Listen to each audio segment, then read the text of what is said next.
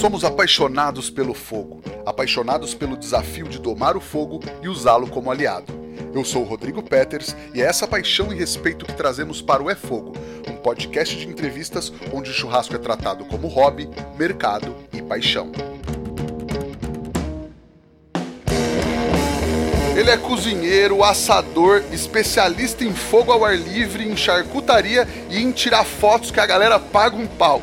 Ele é o alquimista do churrasco, o Pururuca Man, Mário Portela. Seja muito bem-vindo ao É Fogo, Mário. Pururuca Man é ótimo. Salve, salve, Rodrigo. Como é que você tá? Tudo bem? Opa, legal, cara. Tudo bem. Muito obrigado é, por estar aqui conversando com a gente nesse que é o nosso primeiro programa de 2021. A gente deseja que seja um ano melhor do que 2020, mas vamos para frente, né? Exatamente, acho que isso é o mínimo que, que a gente pode esperar. Bom, é, obrigado pelo convite, né? Até que enfim deu certo, né? Acho que desde o primeiro que que tá para acontecer, né? E fica esse negócio tempo tal e veio a, a pandemia, eu dei uma uma afastada um pouco de algumas coisas de, de rede social, foi o momento de fazer outros, outros projetos, enfim, mas que legal que deu certo agora, né? E mais uma vez, obrigado. Um salve também para quem está em casa assistindo. E é isso, vamos nessa. Legal, cara. Poxa, eu que agradeço. Eu te apresentei aqui, muita gente te conhece, muita gente pede a entrevista contigo aqui no podcast desde sempre. Mas para quem não te conhece, Mário, como que você se apresenta, cara? Bom, vamos lá. É, a gastronomia na minha vida, ela se faz presente desde que eu entendo por gente. Eu sou filho de cozinheira, minha mãe é cozinheira, cozinheira mesmo por profissão, e de uma família onde ela, é, a história de vida dela fez ela ser cozinheira muito cedo, porque no meio de, de dez irmãos, ela perdeu o pai e a mãe muito cedo, com 11, 12 anos, e isso fez com que ela, que tinha já um gosto e interesse, é, dominasse o fogão, pegasse o fogão para cozinhar para a família. Então ela virou assim, dona de casa, sendo uma criança ainda. Ela subia no banquinho para alcançar o fogão, para fazer uma comida, para fazer alguma coisa, lógico com, que com ajuda, né? Mas ela já, já dominou essa parte e levou esse gosto para a vida inteira. E sempre foi aquele lance de fazer comida, mas fazer tudo desde o zero, fazer uma massa, fazer um molho, até mesmo pela época, né? Pelas condições que tinha e pelo tanto de, de boca que tinha na época, né? Pra... Então, ah, tô com vontade de comer pastel, vamos fazer a massa, vamos fazer isso tudo. E essa tradição foi mantendo em casa. E eu, desde criança também, gostava de cozinhar, não comecei a cozinhar tão cedo, mas sempre tive esse contato com a gastronomia e queria fazer gastronomia, gostava muito de cozinhar e sabia que queria seguir por essa parte. Porém, quando eu fiz 18 anos, na época, acho que com 18 anos ninguém tem muita certeza de nada, né? E a faculdade de gastronomia é uma coisa que hoje ainda traz muitas insegurança para as pessoas, né? Eu vou viver de gastronomia, isso é tranquilo, isso não é. E na época, então, era muito mais, né? Então eu peguei, comecei a fazer, fiz vestibular para farmácia, passei, cheguei a fazer, sei lá, acho que um período, nem isso. Depois fiz gestão ambiental também, fiz, cheguei em dois períodos. Quando chegou uma época da vida que eu falei, quer saber, eu vou fazer o que amo, vou fazer uma faculdade de gastronomia. Então, entrei para a faculdade de gastronomia. É, na época, comecei a trabalhar, meu primeiro emprego com cozinha. Por incrível que pareça, eu era sushi man. Bem moleque, ao contrário, né? Saí do cru para ir para o fogo. É, fui sushi man durante, acho que, três anos. Depois passei italiano, cozinha contemporânea, enfim. E, e no meio da faculdade veio o interesse por carne, não exatamente por assados, o interesse por charcutaria. Eu era curioso apenas e gostava de querer fazer o máximo possível em casa. E um dia eu peguei e falei: ah, vou fazer um presunto na geladeira de casa. Fui no açougue, comprei um pernil, lotei de sal, primeiro sal que tinha na frente, não era rosa nem Himalaia. e daí coloquei, taquei sal, coloquei na geladeira de casa, esperei uns três meses, coisa do tipo fui tirar do sal, na minha cabeça eu já tinha a história toda planejada, né? Eu tiraria, cortaria um presunto, convidaria os amigos, já sabia até as pessoas que eu ia convidar, abriria um negócio para beber e por aí vai. Só que, na realidade, quando eu tirei essa carne para ver o que, que tinha acontecido, tinha uma carne podre, que não prestava para nada. Então aí veio a curiosidade, apenas saber o porquê na cabeça de todo mundo para fazer um presunto eu preciso de carne, sal e tempo, e eu fiz dessa forma, tendo carne, sal e tempo e não deu certo. Daí comecei a estudar na época, vi que no Brasil, infelizmente, não tinha muita literatura sobre o assunto, e o que tinha era mais livros europeus, americanos, que são bons, muito bons, inclusive. Só que tem um problema. O gado na Europa ele não é o mesmo do que no Brasil. O clima na Europa, o cara começar a fazer um presunto na garagem da casa dele, é fácil, porque ele vai começar a fazer no inverno, a temperatura vai estar lá próxima a zero graus, até às vezes até um pouco menos correto?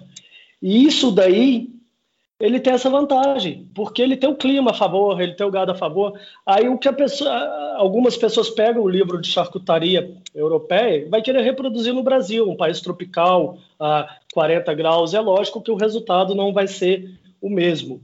Então eu fui pegando na época como curioso e começando a ler algumas coisas que a gente tinha aqui mas relacionado à engenharia de alimentos, à zootecnia, ao Tanir Gaba, enfim, os caras que eram referência para começar a descobrir o que é que eu precisava para fazer uma charcutaria, um produto legal em casa.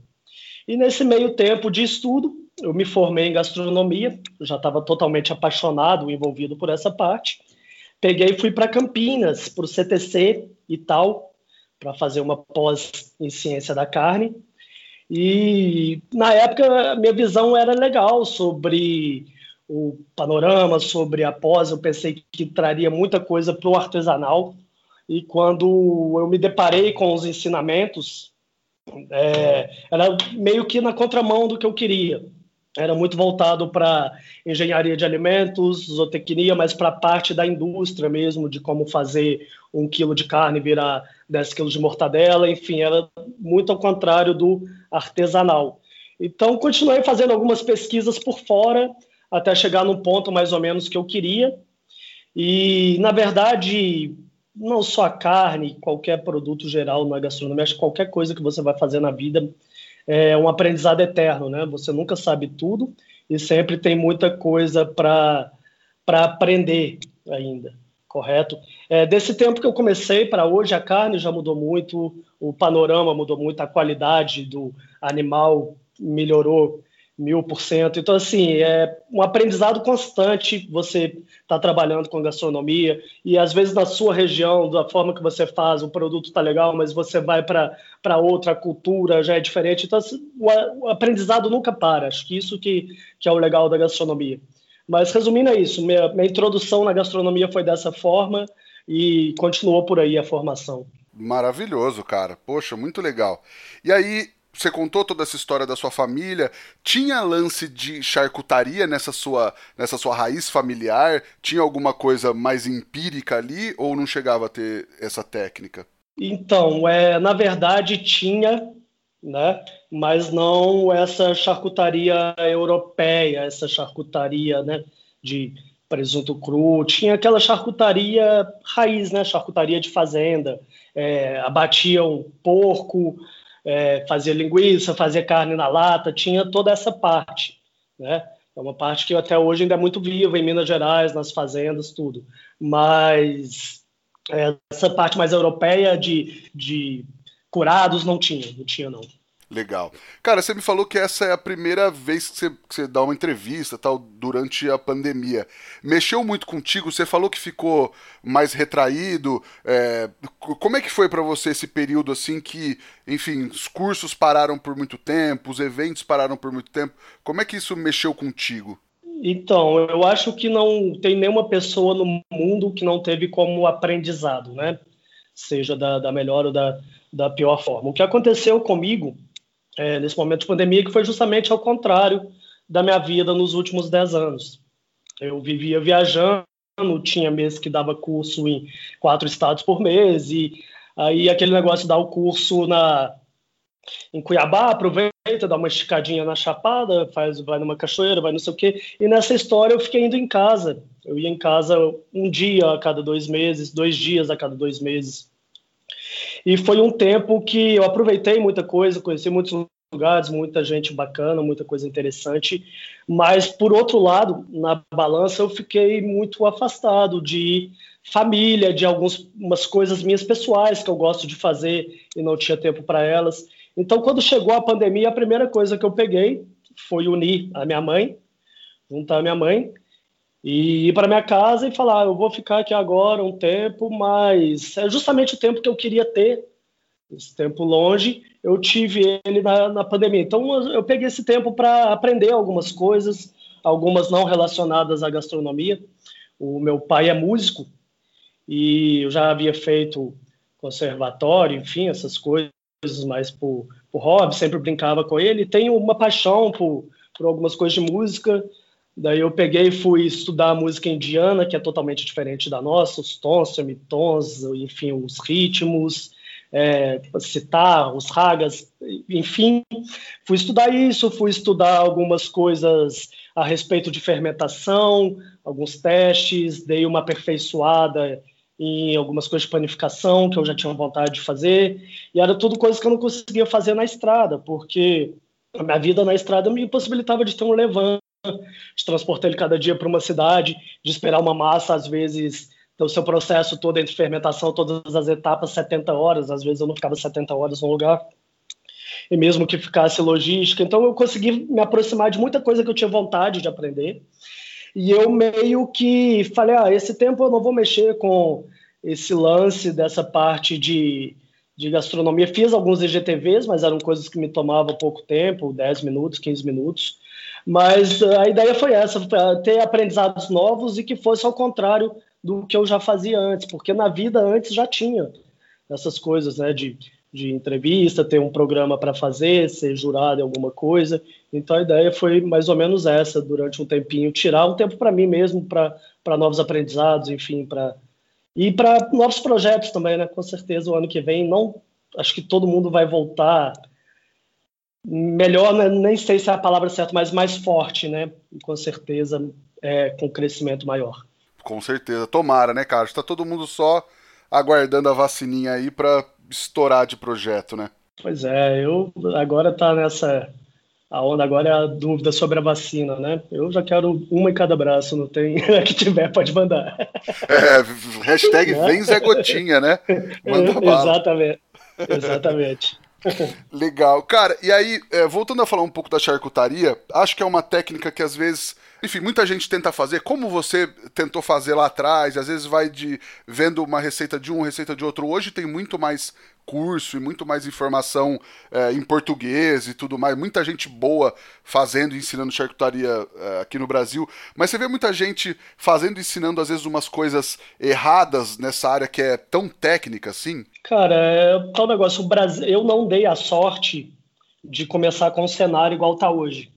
Hoje o Brasil, assim, eu posso afirmar que falar que é bom ainda é pouco. O Brasil tira onda em muita, em muita coisa. Tem muita coisa foda, foda, foda, foda. Tem muito profissional bom. E eu acho que ninguém nasce sabendo nada, correto? Você não tem obrigação de fazer uma linguiça a primeira vez e ela dá certo. Você não tem obrigação de fazer um bacon a primeira vez e ele dá certo. Porém, é um dever seu, um dever social, mais do que isso, que você, a partir do momento que você resolve ensinar e repassar, tem que ser coisas que você tem uma certeza, né? Que você tenha uma, um embasamento para ensinar, que você tem uma experiência para ensinar, correto? E que isso você tem uma certeza, porque ainda mais com charcutaria, não só como charcutaria, com, quando você fala de alimento, a gente está colocando vidas em perigo. Se você serve uma coisa estragada ou que vá dar errado, que vai causar um mofo, um bolor, alguma coisa, a gente está falando de vida, estamos falando de risco de vida. Então, acho assim, a partir do momento que você quer ensinar, repassar, você tem que ter muito conhecimento do que está fazendo, muito embasamento. Porque senão pode virar um tiro pela culatra, sem dúvida. Legal, é. E charcutaria, acho que principalmente que às vezes a proteína fica curando ou maturando por um tempo e, e se não fizer da maneira correta, é, as doenças, as bactérias estão aí se proliferando, né? Exato, exato. E, e, assim, a charcutaria, eu sou grato à charcutaria, porque a charcutaria, na verdade, ela me levou para. A charcutaria me levou para carne.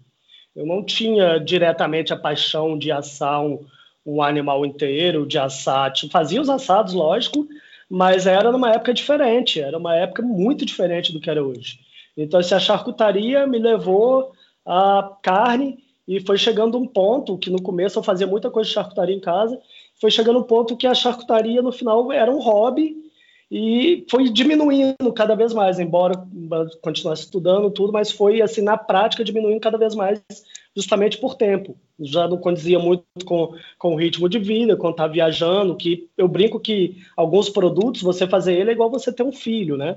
Você tem que acompanhar o processo, olhar como tá saindo. Eu não tinha esse tempo na estrada. Então, com o tempo, os assados, as coisas foi aumentando essa paixão e a charcutaria diminuindo, um levou ao outro. Legal. Cara, e aí no meio do churrasco, a gente vê, enfim, por aqui muito do churrasco sul-americano, argentino, uruguaio, vários, vários estilos é, brasileiros, o churrasco defumado texano tal. O que, que você mais gosta de fazer e tem alguma outra técnica que você incorpora no seu estilo? Cara, é, na verdade, eu acredito na gastronomia em geral. Eu acho, falando uma visão gastronômica, a gastronomia ela teve vários momentos, né? Ela começa aí com a sua gastronomia clássica francesa, depois vem a nouvelle cuisine, ou seja, a mudança do estilo de cozinhar, aonde o ingrediente fosse uma estrela do prato, é, o frescor, as técnicas mais simplificadas, diminuindo muita coisa, correto? E vai tendo as mudanças. Porém, chega um momento que a gastronomia fica tão moderna, o modo de comer fica tão moderno, que as pessoas começam a comer coisas que não estão habituadas. Ou seja, foi o um movimento que veio da, da cozinha futurista, enfim, Ferrandriá, esses caras, as pessoas começaram a comer esferificação, espuma. Então acho que aí chegou no máximo de assim do que puderam acelerar da gastronomia e chegou num ponto, né? E alguma falando de anos atrás, que o homem pegou, precisou olhar e falar, putz, a gente está comendo coisas que não são comidas, né? Meu avô não comeria isso, meu pai não comeria isso, eu estou comendo dessa forma. Então, assim, chegou num ponto de evolução de acelerar tanto que o homem começou a rever as coisas antigas e começou a reaprender o básico. Hoje em dia, o futuro, o legal, o moderno é o que é o cara plantar, saber colher, saber a lua, saber é, pegar um gado, desossar, assar. Então, o que era um meio assim básico de sobrevivência, hoje em dia virou, né, uma coisa refinada devido a esse momento todo que, que a gente passou.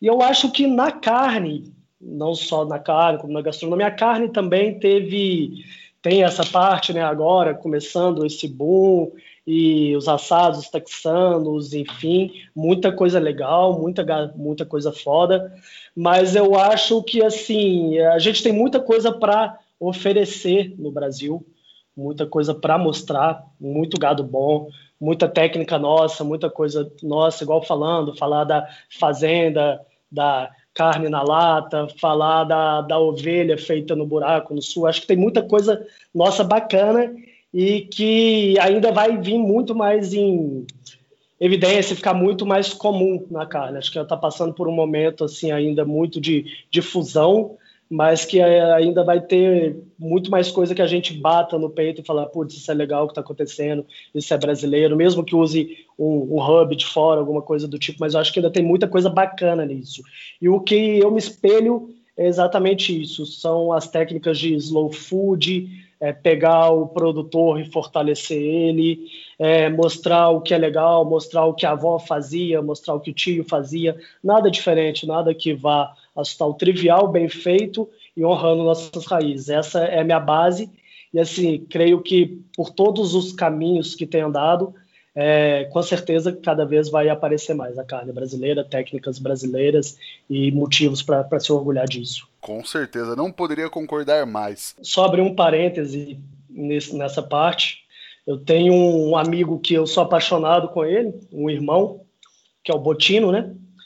E, sei lá, uns dois anos atrás fomos fazer uma churrascada na, em Dublin, na Irlanda. E eu saí com essa cabeça, falei, putz, os caras na Irlanda, os caras estão arregaçando, tal, tal, tal. Eu vou ver o que, que os caras têm de diferente, né? Porque para voltar com alguma técnica, ver o que está rolando tal. E eu tive uma surpresa grande quando eu cheguei na Irlanda. Tipo, os caras, caralho, que foda, você é brasileiro, o Brasil é muito massa o que está acontecendo no Brasil. E, tipo, da hora eu fiquei olhando, assim, né, meio pensando, falei, putz, será que é o mesmo Brasil que a gente está falando? Será que é, né? E depois, com o tempo, eu fui associando e vendo as coisas, e o brasileiro é isso, ele tem inúmeras desvantagens, né? Não precisamos citar, mas ele é lindo, ele tem milhões de vantagens. E tem coisas que só o brasileiro vai fazer, essa fusão, essa loucura, ele vai pegar a técnica, o hub do americano, mas ele vai misturar com o porco que o vô dele matou e vai com a, com a abóbora que a tia plantava e não sei o que, e vai fazer, e no final fica uma maravilha. E você pegar os clássicos, você pegar o, o japonês para fazer uma carne e pegar o americano, geralmente o vô fazia dessa forma, o pai fazia dessa forma, e ele vai fazer dessa forma até o final, né? Eles são metódicos. Já o brasileiro, ele tem essa ousadia, né? No final pega um pouquinho de cada, mais uma inspiração, e você vai ver, você fala, putz, que maravilha que virou, que, que coisa foda. Eu acho que é, que é isso que, que a gente tem que bater no peito e cada vez mais, mais levar, né, o que é nosso. Puxa, com certeza, cara, com certeza. E aí acho que a cozinha raiz, caipira, mineira, tem muito disso, né? E tem, e tem esse orgulho de uma maneira muito legal, né? De, de enfim, de, de, se orgulhar e de assumir essa caipirice, entre aspas, que de maneira nenhuma é pejorativa. É, enfim, e tá aí o fogão a lenha, o ping frita, que é coisa que fazia, como você disse, os avós faziam e não tem nada mais saboroso do que isso, né, cara? Exato, exato. E assim, é uma coisa que é um hábito, né? Não é uma cozinha, é um ritmo de vida, né? Porque você tá com pressa, você desembala uma embalagem e você come alguma coisa, né? Agora ali é um ritual, né? É igual eu em casa tem muitos anos já que eu abandonei o gás, é tudo a lenha, né? Então é isso, é o ritmo de vida. Você acorda, você acende o fogo, ele vai acender, uma hora depois a panela já vai estar tá no ponto ali, que você pode colocar, que vai esquentar. Enquanto isso, você vai bebendo alguma coisinha, você coloca uma música. Então, assim, o ritmo de vida te faz olhar muito pro, pro alimento, né? Ao contrário de você acender a trempe do fogão, tá quente, você jogou a carne, virou, tirou, comeu e saiu rápido para pegar o trânsito, né? Exatamente uma, um modo todo de fazer contra, contra isso tudo, né? Demais. Cara, e aí você tem um apreço diferente também pela natureza, né? E, e, tem conhecimentos de uns picos bem legais, assim, bem, bem bonitos do Brasil, né? Tá no meio do mato, no meio da água, cachoeira e tal, é uma parada diferente para você? Então, na verdade, isso daí é algo que eu fiz a vida inteira. Em Minas, né? E morei sempre, até uns 15 anos, eu morei muito interior mesmo, cidade, falando de cidade de 30 mil habitantes, coisa de e a diversão no final de semana era o quê? Era ir para uma cachoeira, ir para a roça, fazer. Então era uma coisa muito comum e sempre, sempre foi. E assim, até hoje, isso para mim é uma válvula de escape. Se eu fico muito tempo, às vezes trabalhando em São Paulo, em algum lugar, não é que eu apenas eu gosto, mas o meu corpo pede. Eu começo a ficar sei lá, meio sem, sem energia, meio sem força. Então é um modo de, de reconexão, de estar tá conectado. Para mim é muito mais do que isso. E esses momentos, eles são momentos para ser vividos, né? A internet hoje em dia, ela tem benefícios, mas ela trouxe muitas coisas e a galera ficou muito bitolado com o lance de internet, né? Então, ah, às vezes eu vou em algum lugar, putz, é, é, vou te levar em umas cachoeiras que você pode bater umas fotos massa. O objetivo não é a foto, o objetivo é sempre viver um bom momento, né? E que esse momento vire uma foto, se der um registro legal. Eu sou desencarado, eu tô no lugar massa, eu pego, bato duas, três fotos, se rolar, rolou, se não rolar é porque não tinha que rolar, porque ainda mais foto e natureza é uma coisa muito complicada. Às vezes é, o sol forte de uma, duas horas, o que você bater vai estourar, pode ter um manjar dos deuses na frente, que a foto vai ficar estourada. Às vezes tá, o tempo está um pouquinho mais nublado, já é legal, já tem uma luz bacana. Então é muito isso. Quem, quem manda ali é o tempo, é o clima, tal. Mas a ideia é sempre essa, é um momento que eu gosto de viver e que ele vale para um registro, para um registro do momento. Enfim, tem muitos picos que às vezes eu passo e que não sai uma foto, que não tem uma foto legal, mas é algo que eu vivi e que eu gosto. Então a ideia é sempre essa, é viver pelo, pelo prazer, o que me proporciona, e não necessariamente para uma foto, para ter isso. A foto, ela é legal, mas ela não é o, o mais importante. Sim, e normalmente você está cozinhando nesses lugares também, né? Você acha que é enfim, te, te traz uma conexão a mais de estar tá cozinhando é, com um visual desse, num lugar desse? Traz demais, e assim, o que eu acho legal, igual eu comecei falando, né, sobre o aprendizado constante, que né, no final a gente nunca vai saber nada. E esses picos é exatamente isso. Às vezes você vai pegar uma, uma receita certa, um modo de fazer certo. Você pega uma fraldinha, por exemplo, uma carne fininha, não tem erro. Você jogou na brasa forte, criou a casquinha, virou do lado, tirou casquinha do outro lado, esfriou, cortou e pronto. Uma receita certa, né?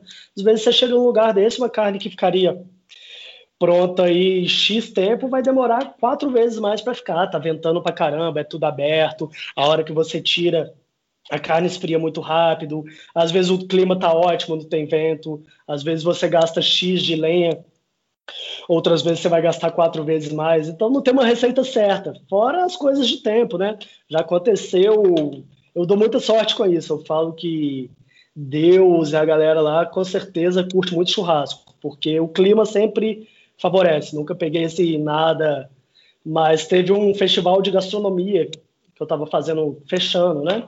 Um jantar em Natal, cara. Você imagina chover em Natal, que já é uma coisa difícil, e no verão.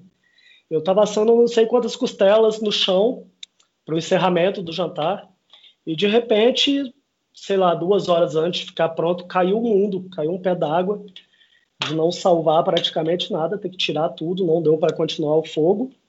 Mas é uma da, é o que eu estou falando. Você está brincando com a natureza, né? Você não tem uma receita certa, pode acontecer vários imprevistos. Essa vez foi uma que, que marcou muito. É, cada vez é, é uma vez diferente. Nesse festival, por fim, o Bolinha estava dando uma aula. O Bolinha saiu, me viu com as costelas. Nós dois montamos uma parrilha numa parte dentro e servíamos, sei lá, umas 200 pessoas um na grelha e o outro cortando. Foi coisa que a gente olhava um para o outro e no final a gente falou, caralho, deu certo. Mas tem, tem várias coisas do tipo. Você tá na natureza, você sempre tem esses, esses riscos. Legal, pô, demais, cara. Tá aí, ó, pra você que quer cozinhar em qualquer lugar, mas não tem a manha que tem o Mário Portela, chama lá kingsbarbecue.com.br ou no arroba kings_barbecue no Instagram, que eles têm desde equipamentos portáteis para você levar no porta-mala do carro, smokers, grills, até para carregar na caçamba ou no engate, você vai fazer o seu churrasco onde você quiser. Já imaginou naqueles cenários da foto do Portela com o Sugar da Kings assando uma carninha? Chama lá que eles vão achar o melhor equipamento para você. Aí facilitou, a, facilitou a vida 90% agora. Aí. já tem forno, já tem tudo, né, cara? É, é putz. Só faltou você chamar a galera da Birita agora, o resto. Tá... Fechou, uma musiquinha, já era. Pô, maravilha. cara, e aí você falou que as fotos não são um objetivo, mas também é uma parada que sempre impressiona no seu Instagram, assim, além do cuidado com a comida, é, sempre tem uns apetrechos, uns objetos, talheres e tal que compõem. É uma coisa que você curte, que você se preocupa com essa produção, assim, ou é mais natural, são coisas que estão contigo o tempo inteiro, assim? Então, isso eu acho que eu posso, acho que falar que é uma mania, acho que é um pouquinho modesto, acho que eu posso falar que é uma doença mesmo, porque eu gosto muito de antiguidade. E na minha casa tudo é assim, os móveis são antigos, as coisas são antigas, e eu sou tarado com isso.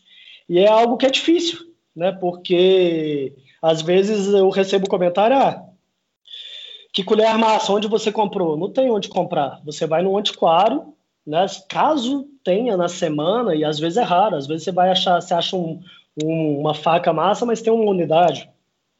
Uma colher legal, mas só tem duas, a outra tá caindo de ferrugem. E é isso, é você ir garimpando, procurando. É uma paixão que eu tenho e que já alguns amigos muito próximos já conhecem, então os caras às vezes vai para gringa, traz uma faquinha de presente, traz um garfinho de presente, e foi virando algo que eu ganho muito. Mas onde eu vou, na mala, com certeza tem uma casezinha, uma faca, o talher, o prato, né?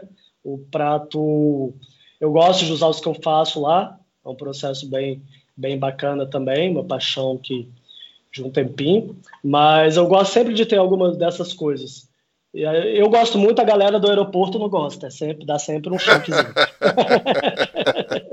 não dá para agradar todo mundo. Tá certo. Se eles te seguissem no Instagram, talvez eles curtissem mais, né? Pois é, pois é. Cara, e aí também, quando você posta uma receita, às vezes alguma coisa que você, que você preparou ali, tá falando pra galera, você fala, ah, isso aqui é tal coisa, outra coisa, tal coisa, e só. Tipo, é uma parada de minimalismo, assim, de simplicidade, na verdade, de querer fazer coisas maravilhosas com poucos ingredientes. Então, na verdade, esse só tem, tem bastante tempo, né? E era algo muito despretensioso. E depois, não sei se por coincidência ou não, né? Veio até uma marca, fez o ketchup no rótulo, tem, né? É tomate, não sei o que e só. Mas é foi, foi, virando. É, foi virando um bordão, mas a ideia do e só, na verdade, é tipo, é o que tem para hoje, sabe? Tipo, ó, o que tem é isso daqui, tipo, acho que não precisa de mais nada. A gente tem é uma mania mesmo disso, ah, tem isso daqui e só, tipo, é o que tem, acho que isso tá, tá legal, enfim, é meio, meio que isso. Mas que só normalmente é bastante também, né? é, aí que já deu uma, já virou até piada por causa disso, né? Porque o só geralmente é, é muita coisa, né? Um baita banquete, tá aqui, ó, essa coisa maravilhosa e só. A, a, a, galera fica muito intrigada com as quantidades também, né? Todo mundo, eu abro caixinha de pergunta do Instagram, comentário, o povo sempre, ah, não é possível que você come isso tudo e é magro. Esse daí é um negócio que a galera fica sempre meio intrigado também, né? Legal, cara.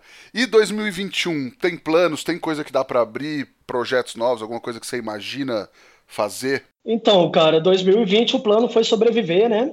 2021 espero que seja melhor do que esse ano. Eu tenho alguns projetos, sim, algumas coisas que não dá para abrir tanto, mas eu quero continuar fazendo o que eu já faço em relação aos cursos, ao presencial. Eu entrei nessa, nessa onda do online de forma diferente para poucas pessoas, tendo contato, é, falando direto com as pessoas. As pessoas tinham até meu número de WhatsApp. Cara, ia colocar fornada de pão no, no forno me mandava foto, acompanhava. Isso por gostar, por ser uma coisa que acredito. Eu amo muito pessoas em geral, esse contato, acho, acho isso muito legal. Inclusive, é um, uma lacuna muito grande, né? Porque os eventos deixaram, né? Para assim, um espaço vazio muito grande que ficou disso, né? Mas eu, tomara que volte o presencial, né? Eu sinto muita falta disso dos alunos, da galera, os eventos, não vejo a hora de voltar. Tem alguns projetos de eventos, sim, algumas vivências, coisas pequenas, mas não relacionadas ao Brasil, né? Com uma galera, de fazer, levar uma galera para fora, fazer uns rolezinhos fora, mais ou menos isso, assim, que, que dá para falar. Espero que, que seja um ano abençoado aí pra gente, né? Melhor do que esse. Esperamos, né, cara? Esperamos. E é isso. 2020 sobrevivemos, check. Agora 2021 vamos para cima. Ô Mário, e aí, qual é aquela dica que você gostaria de ter recebido quando você começou lá atrás, cara? Cara, na verdade, assim, eu Putz, eu gostaria que tivesse, na verdade, não uma dica, gostaria que tivesse mais informação em geral, né? Era uma época que não tinha muita coisa para pesquisar, então qualquer, qualquer dica, qualquer informação já era algo, algo muito valioso, né? Eu comecei numa época que o que você tinha era o Bassi, saudoso Bassi aí, né? O cara foi, foi mestre, mas de formação você tinha o Bassi, não tinha praticamente mais nada. A gente fazia fazia carnes em eventos, né? Eu lembro é, não existia churrascada, não existia evento de carne, mas existia alguns eventos de comida de rua. Na época a sensação era comida de rua, né? Isso falando, sei lá, deve ter uns nove anos atrás. Eu lembro quem estava comigo sempre, que a gente participava de muita coisa na época, assim, cozinhando nos meus eventos, era a Paula, né? A Paula Labac. E era tipo, não existia Masterchef, o Fogaça tinha um restaurante, tinha um evento que chamava O Mercado, que era comida de rua, onde Bel Coelho, Alex Atalo, os chefes saíam dos restaurantes para fazer comida na rua a um preço acessível. Vendia um pratinho, era 10, 15 reais. E fazia, fazia pururuca, fazia embutidos, levava nas feirinhas, vendia. Era uma época assim de, de muito pouca coisa, de muito pouca informação, de muito. E isso era o máximo que a gente conseguia mostrar de carne na época, sabe? A logística, o formato que os eventos aconteciam, não era tipo possível pensar um evento em São Paulo com fogo de chão, o um evento com a. Então era uma época de pouca informação, sentido literário. Acho que qualquer é, informação igual a gente tem hoje, acho que muita coisa seria válido, que infelizmente eu não não tive essa oportunidade quando comecei. Legal, demais, cara. Vamos pro Lenha na Fogueira, que é onde a gente fala de muita polêmica. É, charcutaria, churrasco ou os dois juntos? Cara, são estilos diferentes, né? Não dá, não dá para comparar, né? Tipo, falar você que é uma, uma picanha mal passada ou um presunto cru, né? Inclusive, um até casa bem com o outro, um ser uma entrada, o outro o prato principal. Eu acho que é o casamento de um com o outro, né? Não tem, não tem como, não tem como bater, né? São belezas diferentes, são estilos diferentes. Acho que um agrega o outro, sem dúvida. Não precisa escolher, né? Não precisa escolher. Legal. Mais uma. Precisa ter CPF emitido em Minas Gerais para fazer aquela pururuca? Cara, não, não precisa. Na verdade, é um porco para a gente lá, o torresmo, o pururuca, é uma coisa meio de, de berço já, né? Mas a pururuca, é... eu sou péssimo com data, mas se você jogar na internet, sei lá, uns quatro anos atrás, três anos atrás, tem matéria minha na Prazeres da Mesa, ensinando a fazer ela. Ela não é segredo, tem em programa de televisão ensinando. É porque, mais uma vez, batendo na tecla, a vida não é a internet, sabe? A pessoa olhar hoje e falar, ah, eu sigo a pessoa porque eu gosto da foto dela. Não é a foto. A foto, sei lá, se eu pegar a foto de um prato do, do Jefferson Rueda e falar, putz, a foto é bonita, não é a foto. O Jefferson é um cara que estudou, ele tem uma técnica, ele desenvolveu um modo de, de assar o porco dele, ele fez gastronomia, ele fez várias coisas para chegar em um produto, né, que é considerado um ótimo produto e que ele vai sair bem na foto, correto? E é meio que, que isso, tipo a barriga de porco, é, ela não é a vida real, a foto do Instagram. Antes da minha barriga de porco, de eu fazer ela e ela ficar boa, eu perdi várias igual todo mundo perdeu tentando. Isso é o normal, não vá pelo que você está vendo no Instagram. Aquilo ali não é a vida real. Às vezes, hoje em dia, o tempo vai diminuindo o erro. Mas às vezes pode ter vezes que eu vou fazer uma que não vai ficar tão pururucada. Mas é um momento que talvez eu nem poste ela. Então, assim, tudo tem erro, o tempo, a experiência, ele diminui os erros, mas o erro sempre vai ser constante, não existe uma fórmula da perfeição. Maravilhoso. E num momento, numa época que todo mundo quer começar já sendo mestre, né, cara? É muito importante você falar isso também. É, essa parte é uma parte delicada, né, cara, de querer começar já, já sendo mestre.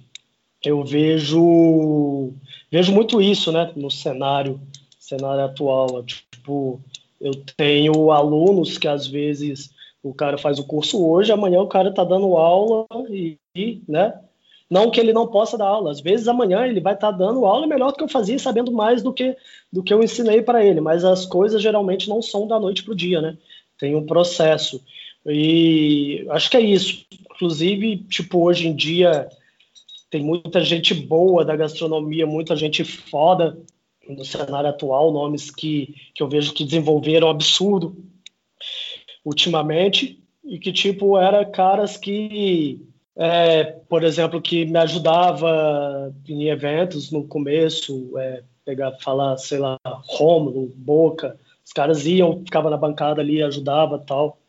Hoje em dia eu vejo os caras, eles além de ajudar, eles desenvolveram, eles estudaram, eles voaram tanto que os caras, hoje em dia eles são referências. Eu olho para os caras e falo, puta que pariu. Tipo, sou fã dos caras, os caras, os caras são bons, os caras são são foda, estudam, fazem. Então, assim, você não precisa é, ter uma longa jornada, ter feito isso a vida inteira para virar mestre daquilo. Você precisa se dedicar, fazer com seriedade, procurar informação, procurar estudar, porque não existe uma distância para o caminho. Umas pessoas vão conseguir chegar em um ponto alto em um tempo mais curto, outras vão demorar mais. Acho que é isso, é sempre estar tá procurando aperfeiçoar, estudando e por aí vai. Justíssimo, justíssimo. Cara, nossa pergunta de um milhão de reais. O que o fogo significa para você, Mário? Porra, um milhão tá bom, hein? Cara, o, o fogo, para mim, ele significa energia. Ele significa estar tá vivo. Eu acho que, igual eu falei, quando eu fico afastado do fogo, afastado da cozinha, é algo que, que meu corpo sente. Eu vou ficando meio sabe, meio para baixo, meio fogo. Fogo para mim ele é mais do que cozinhar, ele é tá vivo. Às vezes nessas experiências, né, de estar assando carne no meio do mato, eu sempre brinco, tipo, tem uma galera, tô assando carne, tá você, um amigo e tal, e inconsciente, eu tô fazendo uma costela, então falta tipo a gente está aqui, está conversando, tá todo mundo mais calmo. Tipo, meia hora antes de servir, você vai e faz uma fogueira próximo, acende um fogo alto. A hora que você olha, naturalmente, as pessoas estão falando mais alto, elas estão movimentando mais agitado, elas estão mais vivas. O fogo, ele é muito isso, muito uma forma de energia. E para mim, mais ainda, eu, eu gosto disso, cara. Eu gosto de estar tá ali, de estar. Tá próximo ao fogo, de estar tá acompanhando. O ritmo das coisas vai mudando, né? No começo você consegue fazer mais, né? Você consegue acompanhar mais. Um exemplo mesmo em eventos, nas coisas, né? É, começo você consegue estar tá ali próximo, com o tempo vai mudando um pouco, né? Você assa, você faz as coisas, mas é, na hora do evento, na hora de servir, por exemplo, você já tem mais que tá dando atenção para as pessoas, explicando, conversando, tem pessoas que vão para te ver e tal, mas eu acho que o lance do de estar tá próximo ao fogo, de estar tá vivendo o fogo, é o que me mantém vivo, assim, com, com tesão de fazer, de pegar, olhar e falar, putz, eu gosto disso pra caralho, e para ser sincero, eu acho que eu não sei fazer outra coisa na vida.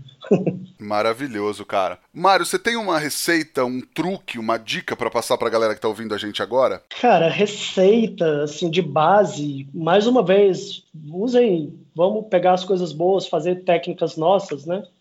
É, putz, de receita de cara, Acho que assim uma coisa totalmente criando alguma coisinha agora, né? Mas dá para você brincar muito com o leque que você tem nas mãos, né? A respeito da, da carne, do aproveitamento e tal. Então, tipo, pegar churrasco clássico nosso, né? Farofa, vinagrete, mandioca. É, o próprio vinagrete você consegue ter um zilhão de variações, né? Fazendo sazonal, regional, seja da forma que for, onde você estiver. Mas uma técnica clássica, por exemplo, de deglaçage, né? gastronomia, pegar mais gastronomia francesa. É, você está assando uma carne numa bandeja, correto? Uma forma GN, cada um vai chamar de, de uma forma, e fica o líquido do assado, correto? Medida que você vai assando.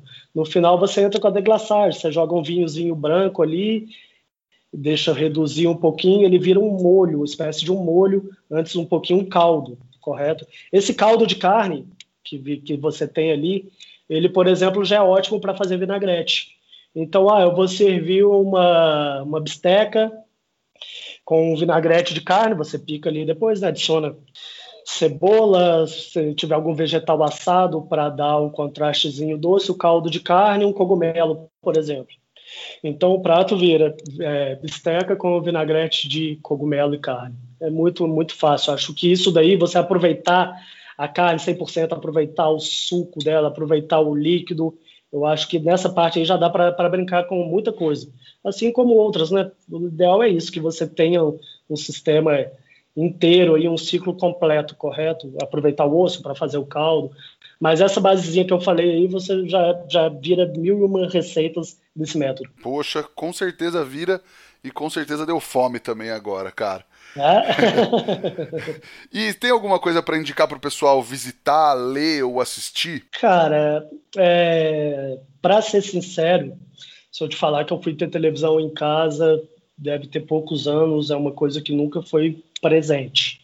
É, ler, para quem está começando, um livro foda, foda, foda, foda, foda, tá aí. Se eu tivesse que receber um conselho, né? Há uns anos atrás, acho que eu queria receber esse livro de presente, quando, quando comecei. É, chama Harold McGear, se eu não me engano, Comida e Cozinha. É um livro foda, mil páginas, ele começa, ele fala de tudo desde o princípio. Então, por exemplo, ele vai falar de laticínio, ele fala da vaca, dos tipos de vaca, é, do índice de gordura do leite e como isso vai virar um sorvete, um queijo e os derivados. É muito completo, muito foda. Leiam esse livro. Muito bom. Netflix tem um documentário, é, talvez você me ajude, do, do Michael Pollan, acho que Cooking, né? O nome? Sim. É foda, foda, foda. Assistam. É, Chef's Table eu não assisto muito. É, eu, mostra as coisas assim de uma forma acho que mais poética do que real. Não estou falando que não gosto, mas não tenho muito costume de assistir. Acho que é isso. Esse documentário é foda. Esse livro vai estar muito bem servido. E estuda, cara. Estuda, estuda, estuda, estuda, porque o mundo amanhã não é o mesmo do que o hoje. O que você sabe hoje, amanhã está desatualizado. Estudar é uma prática constante. Estudar é algo que a gente vai fazer o resto da vida e, como diria meu pai, vai morrer burro ainda. Então, estude, estude, estude. Essa é a dica. Vai mesmo.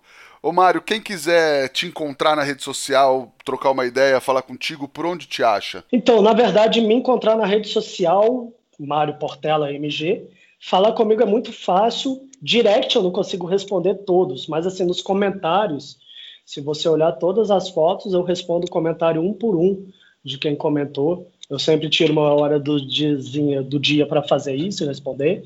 Então, assim, esse acesso é fácil. Direct, às vezes, eu não consigo responder. Tem dia que é meio tumultuado, tem dia que tem vegano me xingando, tem dia que tem tia pedindo receita de coxinha. Então, assim, é altos e baixos, mas infelizmente o direct eu não consigo responder tanto.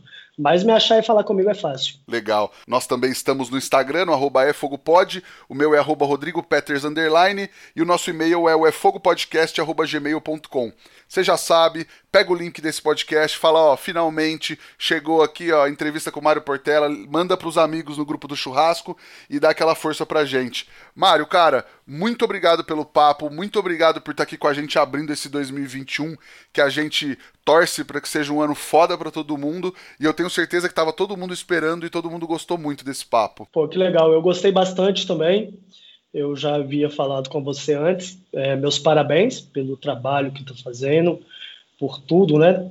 É, nem tanto que foi a primeira coisa que eu fazendo para dar uma, uma entrevista, falar um pouco. Acho que é muito legal levar conhecimento, é muito legal levar informação, né?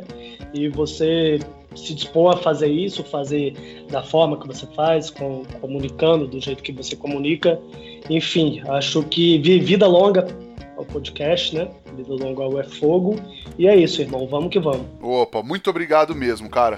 Muito obrigado pelas palavras, pelo papo. Muito obrigado a Kings Barbecue pela parceria sempre. E muito obrigado a todo mundo que nos acompanhou no ano passado e tá com a gente esse ano. Valeu, até a próxima semana. Tchau. Um abraço.